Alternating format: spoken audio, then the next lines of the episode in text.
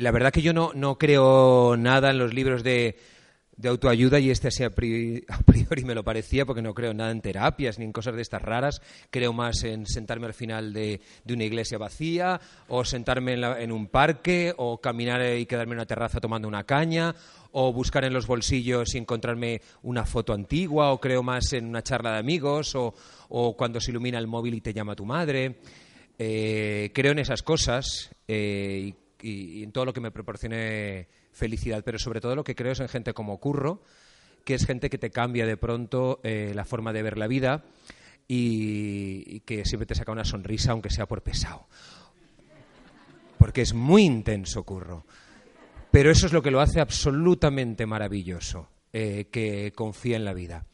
Y confía en escribir y, y confía en, en compartirlo. Lo que ha hecho me parece un, un gesto. eh, mira que llamarme para presentar y está haciendo fotos. Yo también soy adicto a la Es que es adicto. Bueno, las redes sociales son la única adicción gratis, con lo cual no está mal tenerla. Eh, creo en, en la gente como Curro, que es así, eh, bueno, pues explosiva, que, que- que es- nunca sabes qué, es lo que va a hacer ni lo que te va a decir, y eso es lo que más me gusta a mí de la vida. Eh, la Matute, que es eh, pues mi hoja de ruta, y siempre ha sido también la de Curro, eh, decía que hay que inventarse la vida porque acaba siendo verdad, y yo creo que eso es lo que nos convierte en personas felices. Inventándote el día, pues al final te acabas mm, acostando mucho más feliz, eh, inventándote las cosas que quiero hacer, inventándote incluso un futuro, que es una forma de poner deseos. Curro con este libro llevaba un montón de tiempo, mu- muchísimo más, yo creo que el, del que él dice, con ganas de escribirlo. Paraba, seguía, paraba, seguía. Y eso yo creo que lo hace al libro todavía mucho más honesto porque él verbaliza todo. Cuando se paraliza, te dice que está para- paralizado. Cuando se anima, te dice que está animado. Y eso es lo que le hace todavía una persona más real. Y es algo que se descubre absolutamente en un libro que es inexplicable porque hablar de este libro es destriparlo. Le he dicho, Curro, no destripes el libro en la presentación. Eso es fundamental. Porque este libro es muy. mm, es muy de disfrutarlo y olvidándote incluso que es curro. Es un libro que desearía haber escrito. Cuando lo leí sentí celos mm, de autor y, y de la valentía y de la honestidad y de, y, del- y de la vida y de las cosas que le habían pasado, incluso algunas me han pasado con él, pero sentí celos de, de- de un autor que en su primera novela, la mía no la recuerdo ni quiero recordarla, eh, es absolutamente tan, tan generoso con el lector. Eh, muchos de los, de los que lo conocéis estaréis todo el rato viendo a Curro cuando lees la novela. Y yo decía, ¿y la lectora gallega? ¿El lector de Bilbao? ¿Y el de Girona o el de Castellón? Yo, que soy de un pueblo de Valencia, leyéndolo, me he olvidado de que era Curro todo el rato en la novela. O sea, no estaba viendo, ay, esto le pasa a Curro, ay, Curro, ¿cómo es lo...? No, he visto un personaje eh, en una ficción, que es autoficción, como decía Unamuno, literatura de confesión, y se me ha olvidado que era Curro todo el rato. Y eso yo creo que es una buena sensación para el lector de Coruña, Extremadura o, Huelva, porque claro, los que ya lo conocen lo van buscando, pero creo mm, que el libro va más allá. Eh, yo que empezaba diciendo que no creo en las autoayudas, ni, vamos, no creo ni en los yogas porque me pongo nervioso de- y voy mirando hasta los calcetines y, y me tranquilizo en Lexatín y, o, la química o- o dos cervezas. O sea, cuando veo que Curro ha hecho todas esas cosas y, esos, y buscaba y hacía tantas entrevistas buscando la felicidad, siempre pensé que la llevaba encima pero no se daba ni cuenta. Pero como él es muy de mochila, no la ves. Es como cuando vas caminando y la llevas detrás y no te das cuenta y vas dando golpes a los demás en el metro y llevas la mochila detrás de la felicidad. Tanto buscarla, tanto buscarla y al final la tenía eh, encima. Eh, cuando me pidió que presentara mm, eh, el libro, me dijo, ¿y no sale de- detrás no pone lo de gay? Dije, ¿y qué? ¿Que tienes que ir por la vida poniendo que eso no? ¿O si mm, el, amor es para todos igual? ¿O los tropiezos, los desengaños? Si es que da igual eh, que lo ponga eh, detrás, no es, mm, es un problema en algunos casos cuando toca verbalizarlo, bueno, porque del armario se está saliendo toda la vida, cada vez que conoces a alguien nuevo, pero no hacía falta que lo pusiera detrás porque no va de eso la novela. Y él, mira, a veces que no lo pone, no lo han puesto, bueno, pues no hace falta. Fa- no hace falta detrás, pero sí que hace falta dentro. Eh, me alegra que hayas encontrado la nueva felicidad, muchísimo. Y, yo, que la tengo subrayada, eh, algunas cosas por envidia, porque plagiaría absolutamente, y otras porque siento admiración a lo que ha hecho, eh, es un libro que, que releeré con muchísimas ganas. Y curro ahora, ya sé que eres nerviosísimo, porque menudo me... Yo estoy haciendo todo esto con un tempo casi de sacerdote para que él se relaje. Que a mí no me llama para presentarme, me llama para que haga la tila sedante. Totalmente, con lo cual, eh, deja de poner mensajes tan largos en Instagram y escribe más novelas.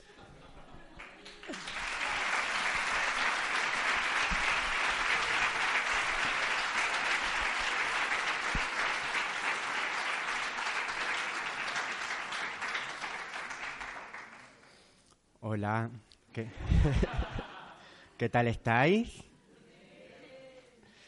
Bueno, lo primero, gracias Maxim por tus bellas palabras. Ayer me decía un amigo, oye, ¿te puedo preguntar cuánto dinero ha cobrado Maxim Huerta? Aclaro que Maxim no ha cobrado dinero. Tampoco han cobrado porque otra, una de mis hermanas me dijo, oye, ¿y cómo has conseguido que en el faldón personas tan importantes hablen de tu libro? Le digo, porque lo has leído y le ha gustado. Aquí no ha cobrado nadie casi no he cobrado yo, porque, porque por los libros ya sabemos que ahora mismo no se gana dinero. Así que no hemos cobrado eh, nadie, aclarado eso. Eh, bueno, menudo lío, menudo lío en el que nos hemos metido, ¿eh? Menudo lío. eh, y todo por el libro.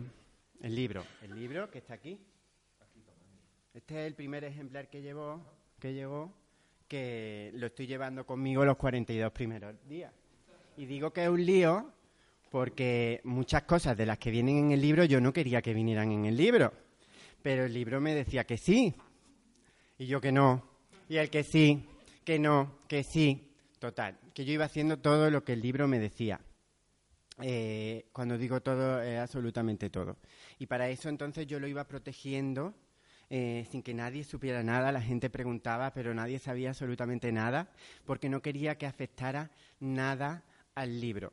Quería hacer el libro que yo quería escribir al margen de todo lo demás. Eh, ¿Está María Frisa por aquí?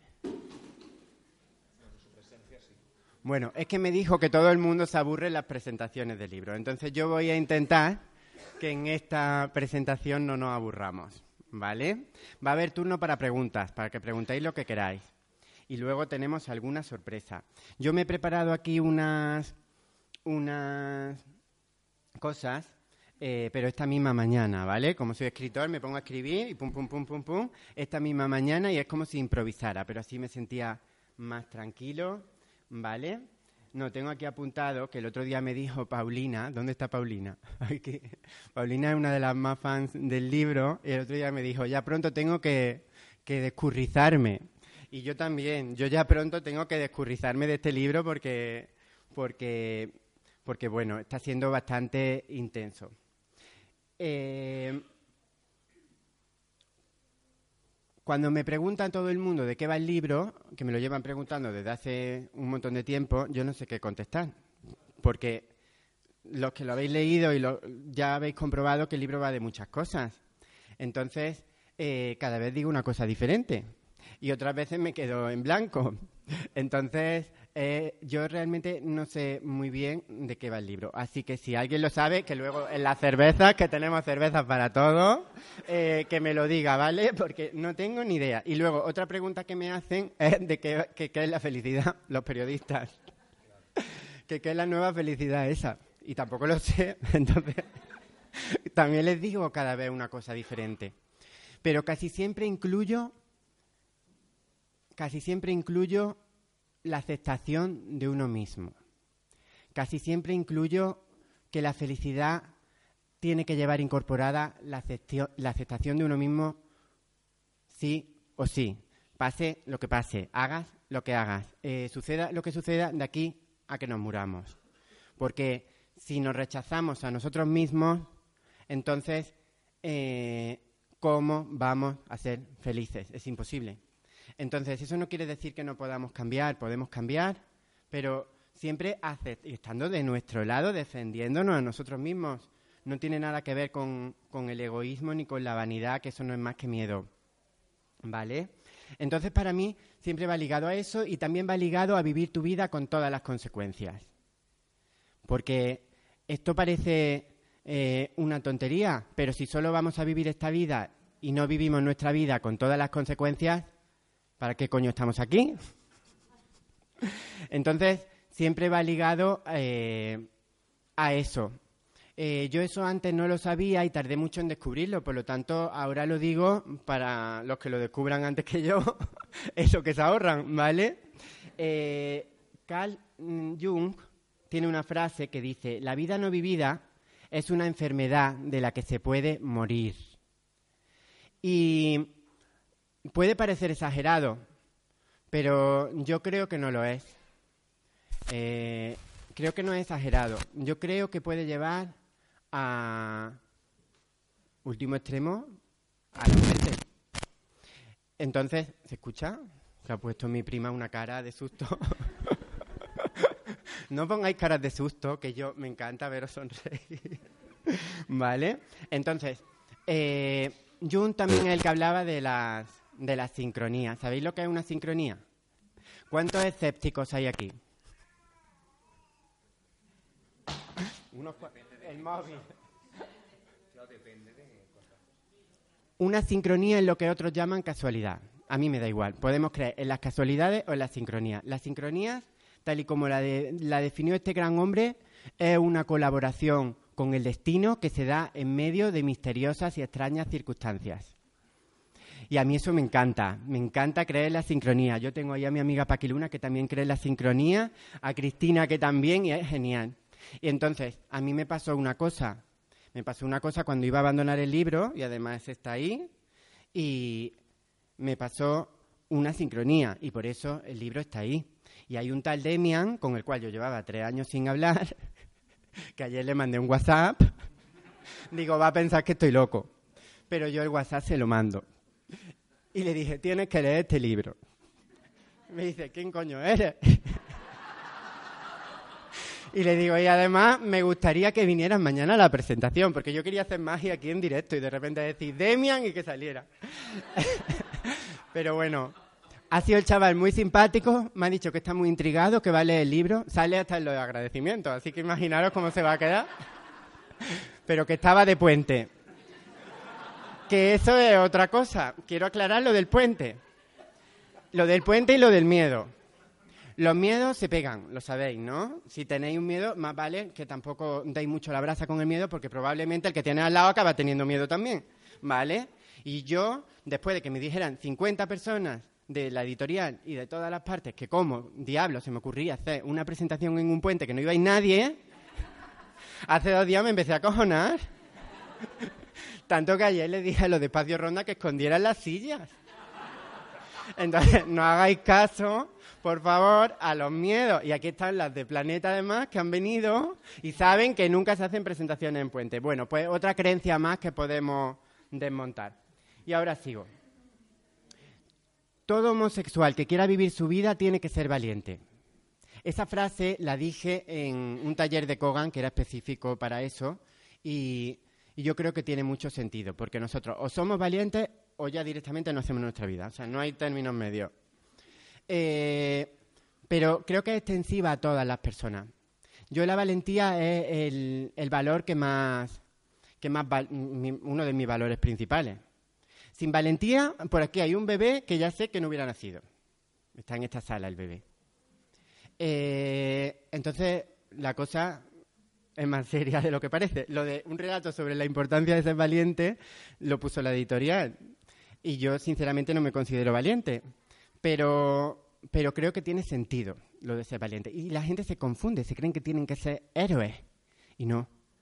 Para uno, ser valiente es pedirle un azucarillo al camarero. A ti seguro que no te cuesta trabajo, ¿verdad, Marta? Pero a otros sí. A otros sí. Hay a quien le cuesta trabajo mantener la mirada. A otro le cuesta trabajo decirle a su pareja lo que siente y se lo callan. A otro eh, eh, le cuesta trabajo declararse y se queda sin tener ese novio. Eh, y a otro le da miedo decirle a su padre que está embarazada y puede, puede abortar. Entonces, la valentía para mí es algo de todos los días.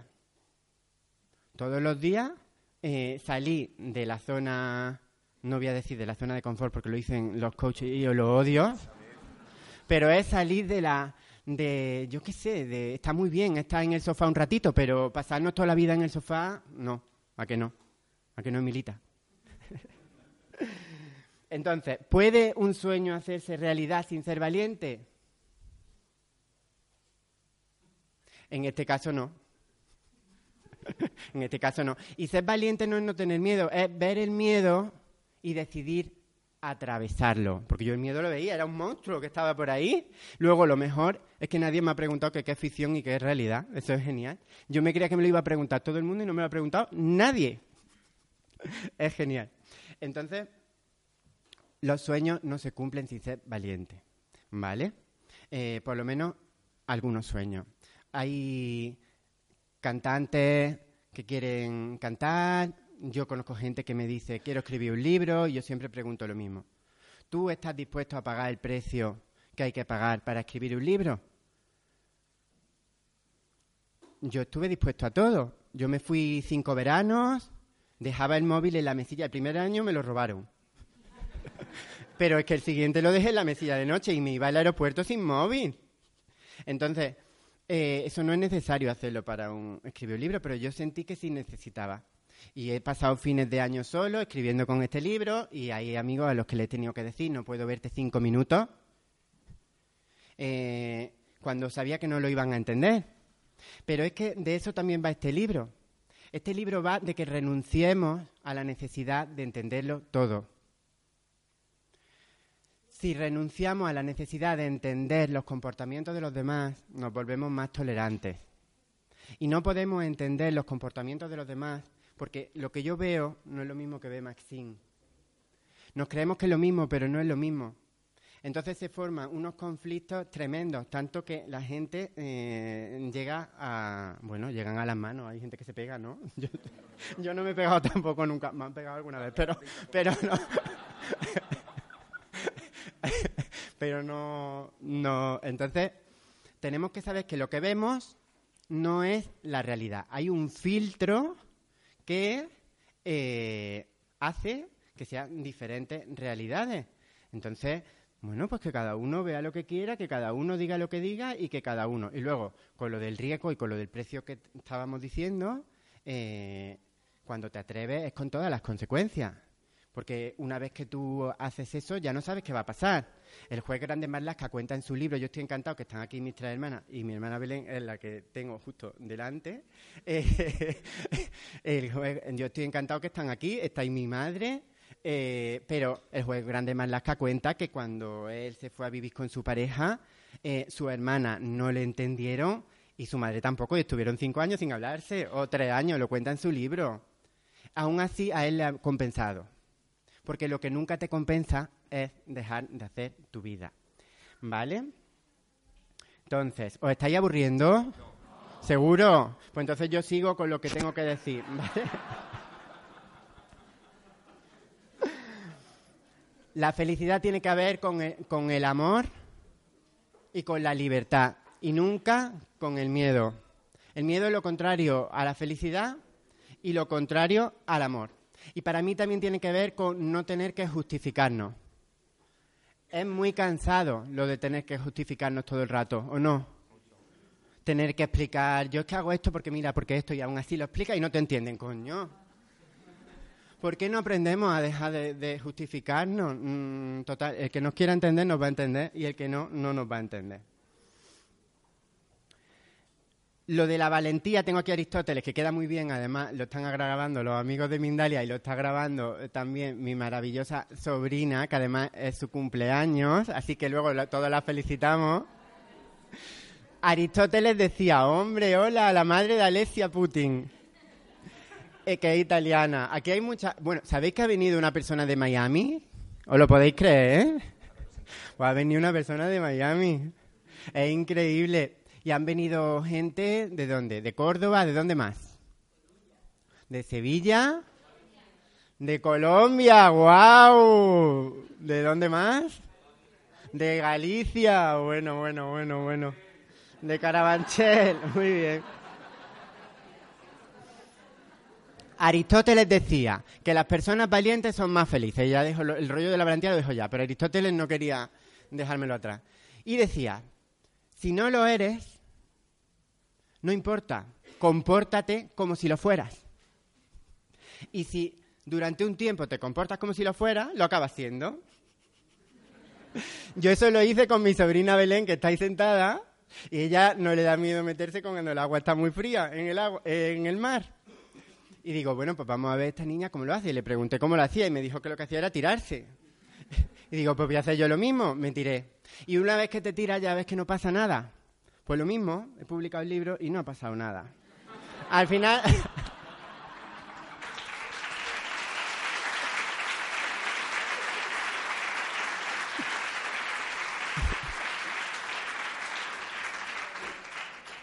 Otra cosa importante de la que va el libro, viene en la primera nota, en la primera página.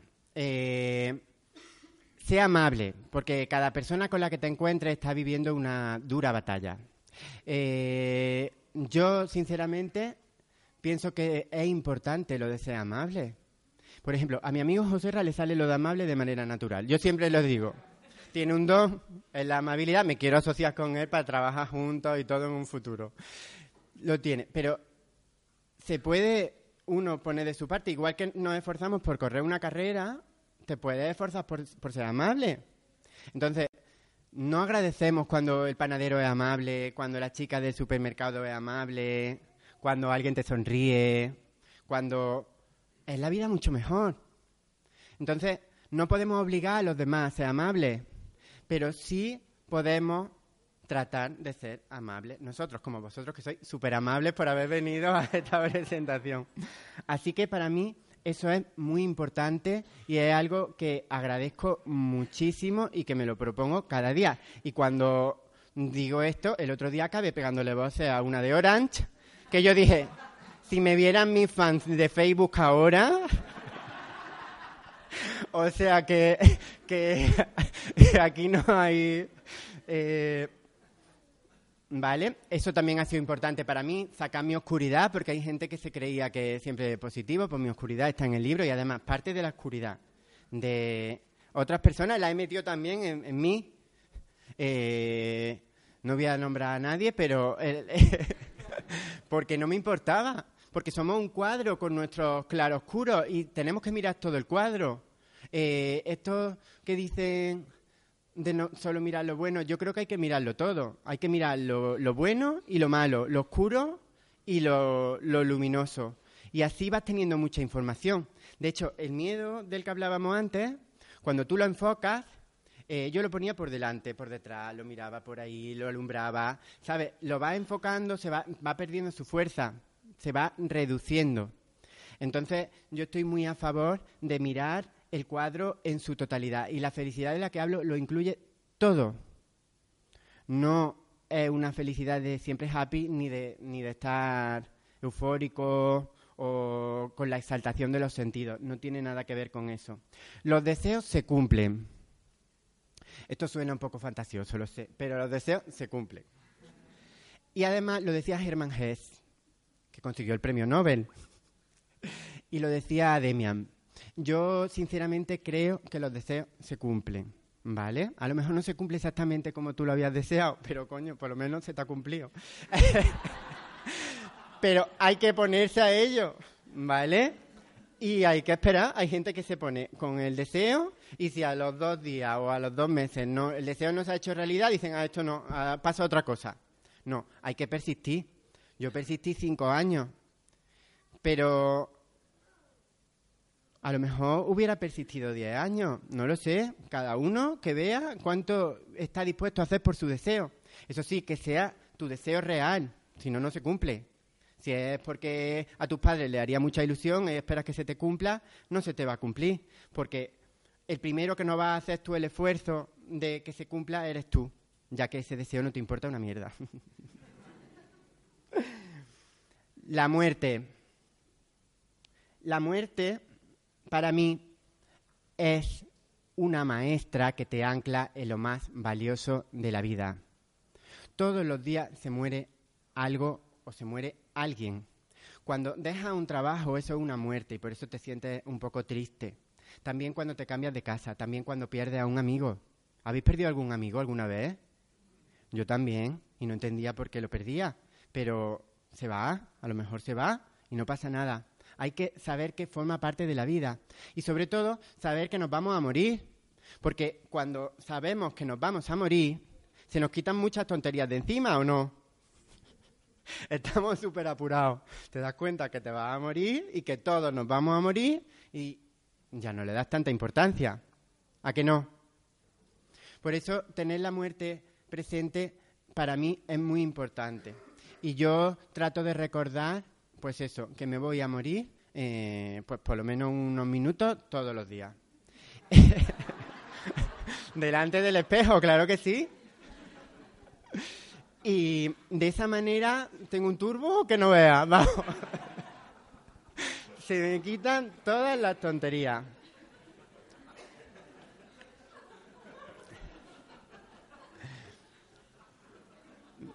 Mi hermano murió. Yo luego pondré una foto eh, que la tenemos preparada para el final, para que nos vayamos todos con un turbo increíble de aquí a, lanzarnos a por la cerveza y a por los libros. Que por cierto, los que no tenéis libros, el librero, eh, el librero ha venido de Talavera de la Reina, con el coche y los libros pagando la gasolina. Yo no entiendo por qué han venido desde tan lejos, con todas las librerías que hay en Madrid. Pero estoy encantado de que haya venido este librero. ¿Vale? Así que el libro vale menos que una camisa de Zara. y te evita tener que entrar en el Leftis en Navidad. ¿Vale? Y dura toda la vida. O sea que os animo todos a comprar el libro. Esto del libro es genial, porque como para mí el libro es una cosa y yo soy otra, no siento que me esté vendiendo yo. Siento que estoy vendiendo al libro. Y que lo estoy haciendo todo por él, porque yo esto lo estoy haciendo por mi libro. ¿Vale? Entonces, mi hermano murió. ¿Yo qué, hice? Los defensores del pensamiento positivo dicen que lo que te enfoca se agranda.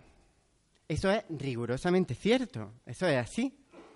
Si tú te enfocas en, en, algo bueno, eso se agranda. Y si te pones, por ejemplo, viene el asistente a limpiar y te pones a mirar todo lo que ha hecho mal, te empiezas a sentir fatal. Sin embargo, si empiezas a mirar todo lo que ha hecho bien y la felicita, ella se siente de puta madre y tú también. Es genial. Pero me parece que también es importante, bueno, no, no es importante, cada cual que haga lo que le dé la gana. Yo digo lo que yo hice. Yo me enfoqué en la muerte. Y me enfoqué en esa tragedia que yo no había mirado en 10 años. Entonces, al enfocarte en eso, ¿qué sucede? Que se agranda. Se agranda mucho más que para los demás se agranda. Y si te pones a escribir con la foto que después veremos, que es la que yo he tenido los cinco años mientras escribía, pues se agranda más todavía. Pero para mí eso es muy bueno porque yo dije, ya que ha pasado esto, por lo menos que yo aprenda algo y que mm, me pueda servir para algo. Entonces me puse a mirarlo y saqué mucho aprendizaje y tanto se agrandó que, claro, acaba en el libro y acaba en todas partes. Pero me alegro muchísimo, me alegro muchísimo de que mi hermano haya acabado en el libro eh, de que parte de sus poesías también hayan acabado en el libro y, de que haya contribuido a mi propio aprendizaje. Eh, de que ya que estaba muerto, pues eso sirviera para que yo pudiera eh, decidir vivir mi vida con todas las consecuencias, sucediera lo que sucediera, me comprendiera lo que me comprendiera y pasara lo que pasara. Y además, como lo he puesto en un libro que ya ha ido a América, el libro ya ha ido a América. ¿Lo creéis? Yo soy el único autor que va con el libro, lo compra en la casa del libro. Algunos me reconocen, algunos me reconocen y otros no. Las de Bercana están encantadas. Yo voy allí a comprar y ellas siguen encargando libros. Y luego me voy a correo, lo meto en un sobre, lo mando, le meto el ticket dentro y él se queda tan contento y me hace un ingreso por la cuenta. Yo hago todas las gestiones gratis. Pero mi libro va a América, coño. Entonces, esto, esto también está muy bien. Así que nos estamos expandiendo. Y ahora que yo quiero...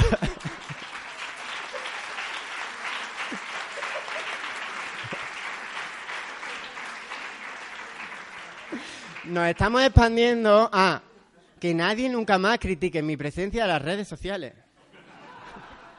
Porque soy un defensor a muerte. La Facebook está vendiendo mi libro. Facebook y vosotros. Pues los autores que somos nuevos no apuestan, ni los medios de comunicación, ni nadie. Nada más que los lectores a los que les guste el libro. Y el primer día, entre ciertas personas, hubo una especie de compulsión que salieron corriendo. Yo había mandado a la librería a comprar el libro, os lo prometo, como lo de Harry Potter. Lo único, lo único que solo en el pequeño universo de mi Facebook, pero era una ansiedad, yo la sentía, me llegaba y yo, Dios mío, ¿qué está pasando? No era, no era para hacerme a mí un favor, es que de verdad yo les importaba una mierda, lo que querían era leer el libro, ¿sabes?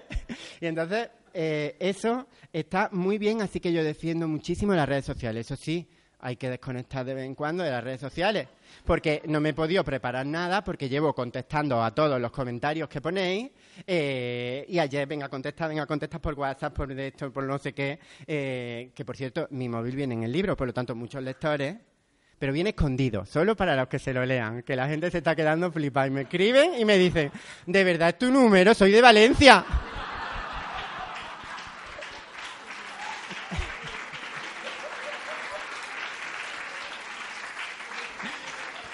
Y ayer me escribió una chica y me dice, tú no te acuerdas de mí, pero yo estuve con tu hermana ah, Belén en Arenis de Mar hace, hace 10 años y tengo tu libro.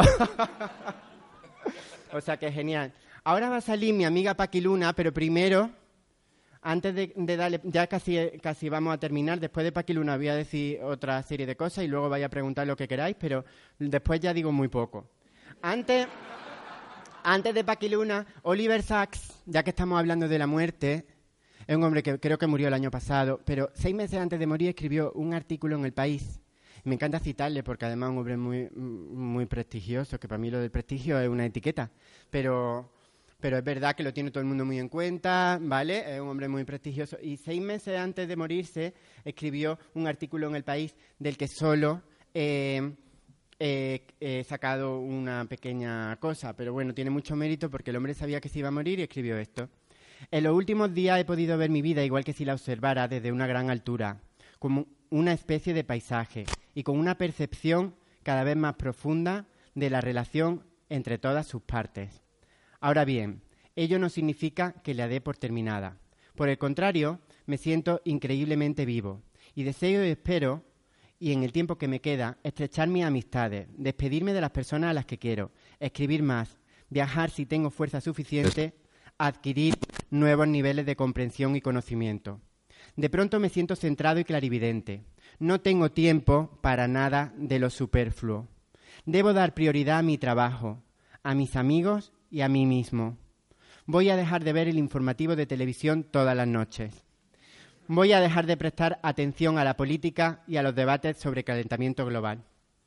Soy cada vez más consciente, desde hace unos 10 años, de las muertes que se producen entre mis contemporáneos.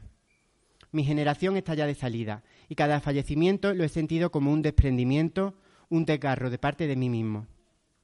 Cuando hayamos desaparecido no habrá nadie como nosotros, pero, por supuesto, nunca hay nadie igual a otros. Cuando una persona muere es imposible reemplazarla, deja un agujero que no se puede llenar, porque el destino de cada ser humano, el destino genético y neural, es, ser un individuo único, trazar su propio camino, vivir su propia vida y morir su propia muerte. No puedo fingir que no tengo miedo, pero el sentimiento que predomina en mí es la gratitud.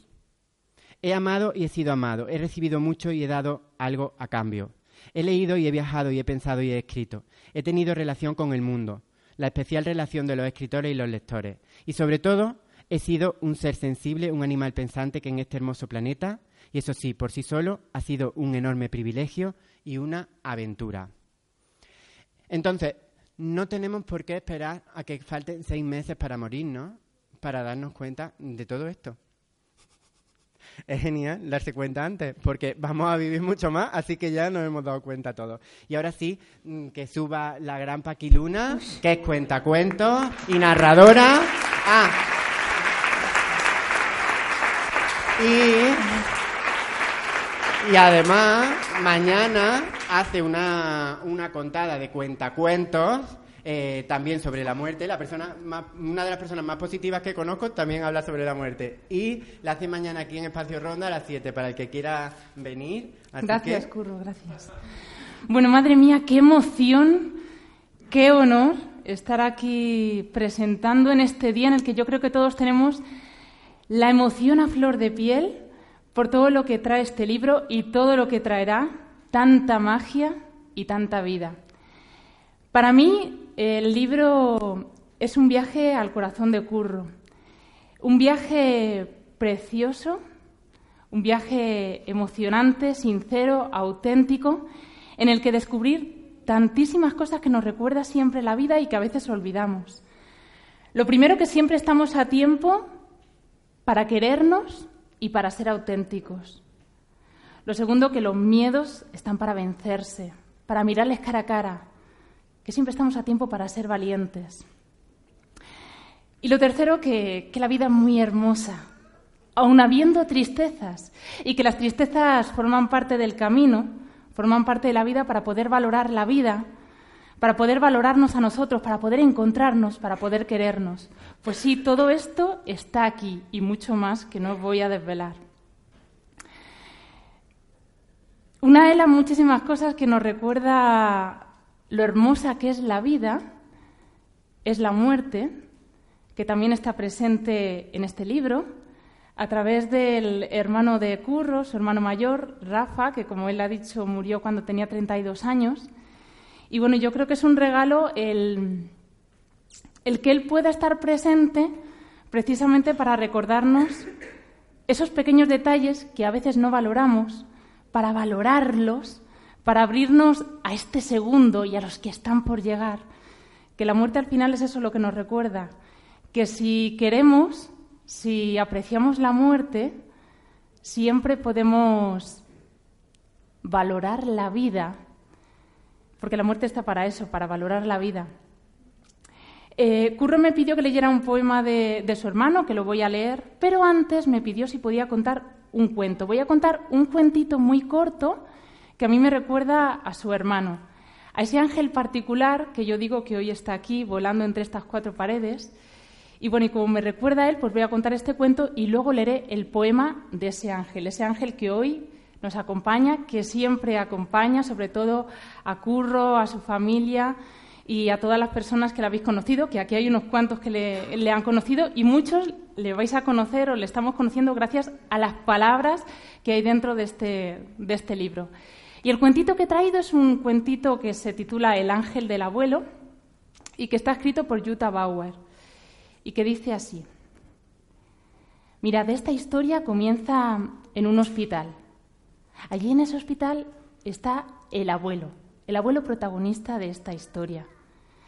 Está muy malito y en la cama, muy malito, le está contando a su nieto que él nunca, nunca ha temido a nada. Ni siquiera ahora teme ni siquiera ahora que está cerca lo que él sabe que está por llegar. Nunca ha temido a nada porque él siempre ha estado protegido. Él siempre tuvo un ángel, un ángel de la guarda.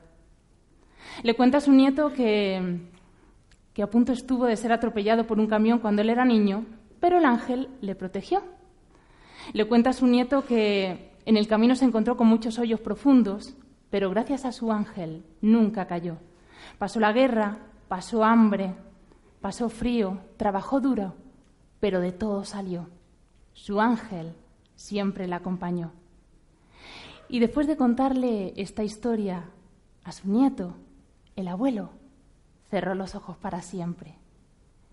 Y el nieto, sin saberlo, se quedó con el ángel del abuelo.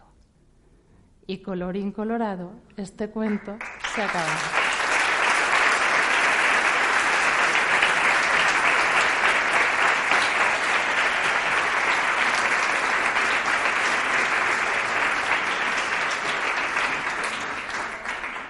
Y voy a terminar con las palabras de este ángel que hoy nos acompaña, del hermano de Curro, de Rafa, de este poema que, que, bueno, quizás tengáis que leeros el libro para descubrir cómo descubre Curro, cómo descubren sus hermanas los poemas de Rafa, de este ángel que nos dejó a todos su gran legado. Y el poema dice así.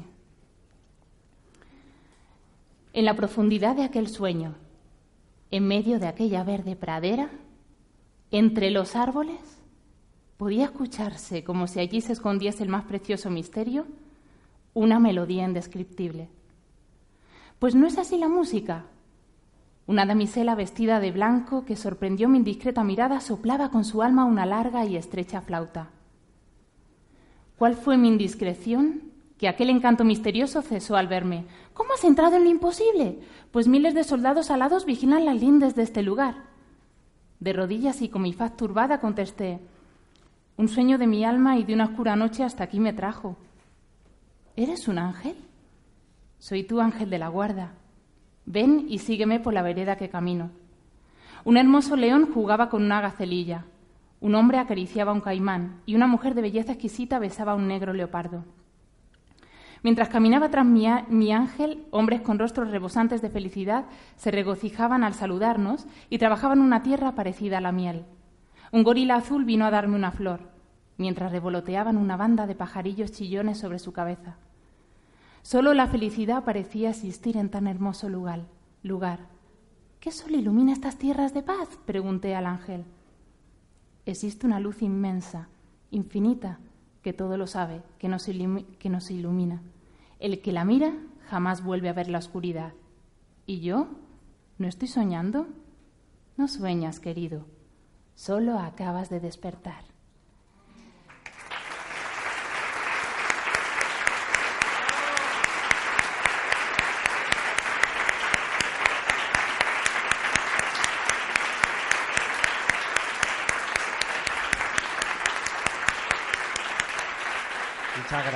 Gracias. Curro. Gracias por hacernos mirar a la muerte para impulsarnos a la vida.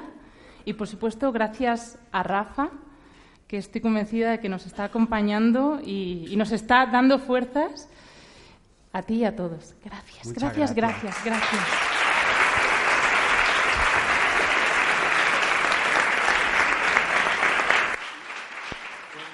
Esta es la foto mía con, con Rafa y bueno, la poesía la escribió con 16 años, o sea, esa es la foto que me acompañó eh, durante todo el proceso de escritura.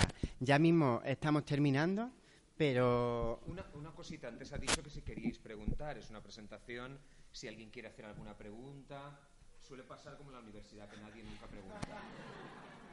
y no es necesario. Ay, pues qué gusto.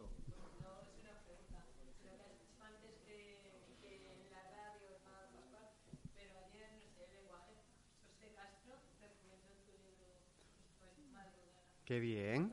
Muchas gracias.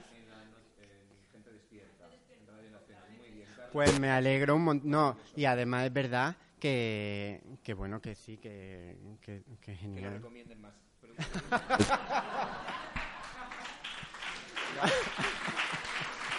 ¿Queréis preguntar algo más? Sí.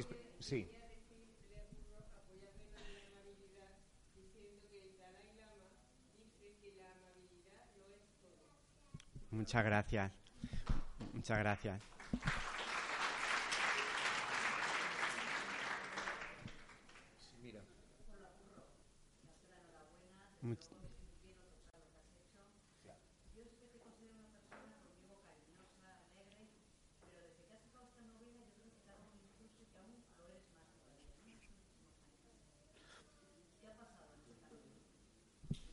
Pues eh, me remito a mi libro. Han pasado muchas cosas. Han pasado muchas cosas y muchas más que van a seguir pasando, porque ahora me preguntan que, que cuándo voy a escribir el siguiente libro y digo, bueno, pues me tendrán que meter en la cárcel o tendré que recorrer cuatro países, yo qué sé, dos años viajando, porque eso sí, me, gusta lo que me has preguntado porque además quería, quería aclararlo. Hubo alguien que me dijo, y así ya eh, has, mm, has, contado eso, una necesidad. Y digo, no, no, no, no, no, no. Una necesidad lo escribes y lo, lo puedes quemar y ya está. Yo es porque pensé que tenía una historia que contar, que podía servir para algo. Lo que yo había vivido, poder narrarlo de manera literaria para que eso pudiera servir para algo. Yo mi intención era contribuir, eh, no sé si suena un poco pretencioso, pero contribuir al mundo con lo que yo pudiera, ¿vale? Esa era esa era mi intención. Porque si no, cuando os pase algo, lo podéis escribir en un papel y luego lo quemáis y ya está, os quedáis encantados. Eh, pero ahora, si, cuento otra vez, hago otro libro, tendré que tener otra historia. De momento no la tengo. Así que tengo que vivir mucho, que es lo que dijo Ana María Matute, que ya está muerta también, la pobre. Pero. pero me recibió en su casa y está en el libro también. Pero eh, le dije, dame algún consejo, esa mujer tan sabia, le dije, dame algún consejo. Además, hace ya varios años que yo, dame algún consejo, algo. Me dijo, vivir. Y de repente le entró una emoción. Madre. Decía, vivir. Y se empezaba a levantar. Y digo, y ya no me dio nada más. Entonces digo, bueno, pues he aprendido la lección, hay que vivir. Entonces, eh, ¿sí? ¿Tú quieres preguntar? Vale, pues ya.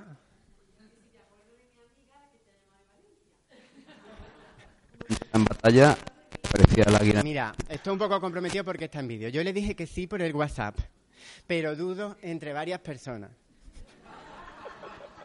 Yo cuando me preguntan que si me acuerdo de ellos, les digo que sí. Siempre, también, a todos. A todos, a todos. Porque se queda la gente más contenta. Pero luego algunos te acuerdan los dos días o cuando, los ves, ¿vale? Entonces, como todos tenemos mucha sed, si hay alguien que tenga una pregunta muy importante que hacer... Si me pregunta, digo yo algo. Bueno, muchas gracias por haberme traído, porque veo que... Todavía no he terminado y luego tengo que decir no, otra él va a terminar porque... Porque él cierra, pero qué bien que haya sido puente, que haya tantos amigos y, que todos los de aquí, como el efecto Tu Prevare, comenten el libro muchísimo por ahí y haya muchos lectores. Pero yo ahora que me iré a ver a mi madre por algunos motivos, eh, mi madre cuando me lee siempre me busca entre líneas y busca al hijo. Eh, si hay alguien aquí que no ha tenido que buscar entre líneas es la madre de Curro y me gustaría pedir un aplauso para ella por lo difícil y lo sanador que habrá sido el libro de Curro. Y ahora tú.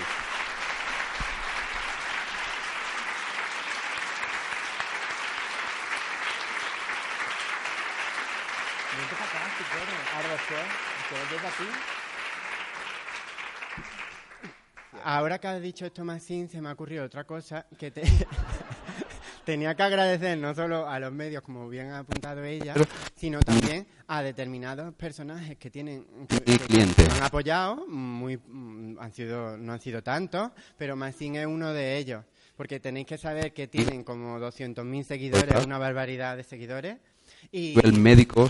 Y también han contribuido poniendo la foto del libro en Instagram a los que les ha gustado.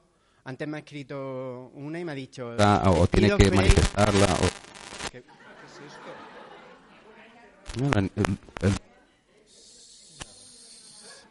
Es el Congreso, porque están a punto.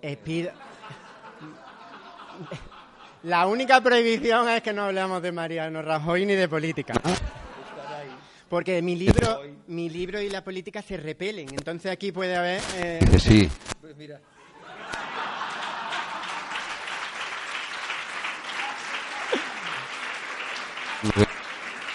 Pero bueno, gracias a los personajes populares y no tan populares, vosotros también, los que lo han puesto en redes sociales, antes me ha mandado, y Espido Freire me ha dicho que lo va a poner ahora a las 12, así que muchas gracias Espido Freire, aunque no está aquí, pero, pero está muy bien. Y ahora ya para terminar, eh, pues eso.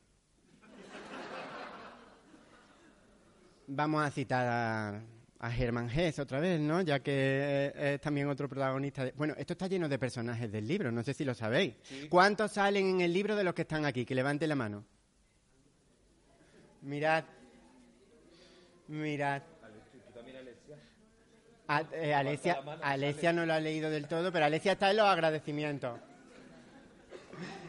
por allí también, ¿vale? Entonces por aquí hay otros que no han podido venir, eh, pero, pero no. Y mm, luego hay también algún, porque Adelaida es un personaje de ficción. Esto conviene aclararlo para que no me estrangule nadie por la calle, ¿vale?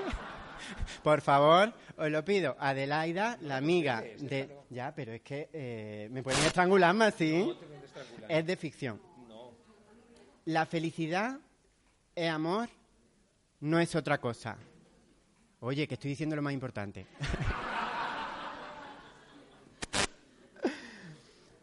La felicidad, vuelvo a repetirlo ya que no me estaban escuchando.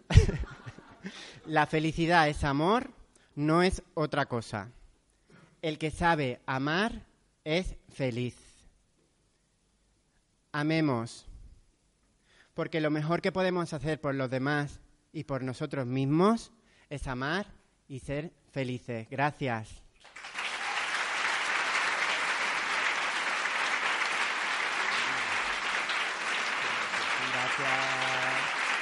Gracias. Muchas gracias, Martín.